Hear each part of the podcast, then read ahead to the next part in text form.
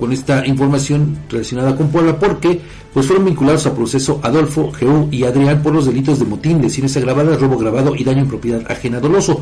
Con los actos de investigación que realizó la Fiscalía de Puebla, acreditó que el pasado 21 de noviembre aproximadamente 300 personas procedentes de la Junta Auxiliar de la Resurrección llegaron a realizar una manifestación frente, al Palacio Municipal de Puebla, encabezados por estos hombres, el presidente de esta eh, Junta Auxiliar, Adolfo, el secretario general Geo y Adrián.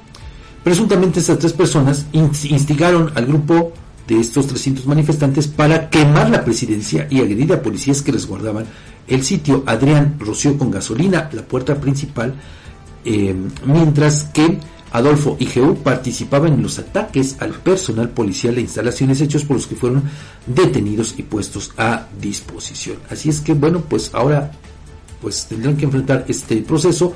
Están ya en prisión preventiva de acuerdo con la medida cautelar que se les eh, impuso.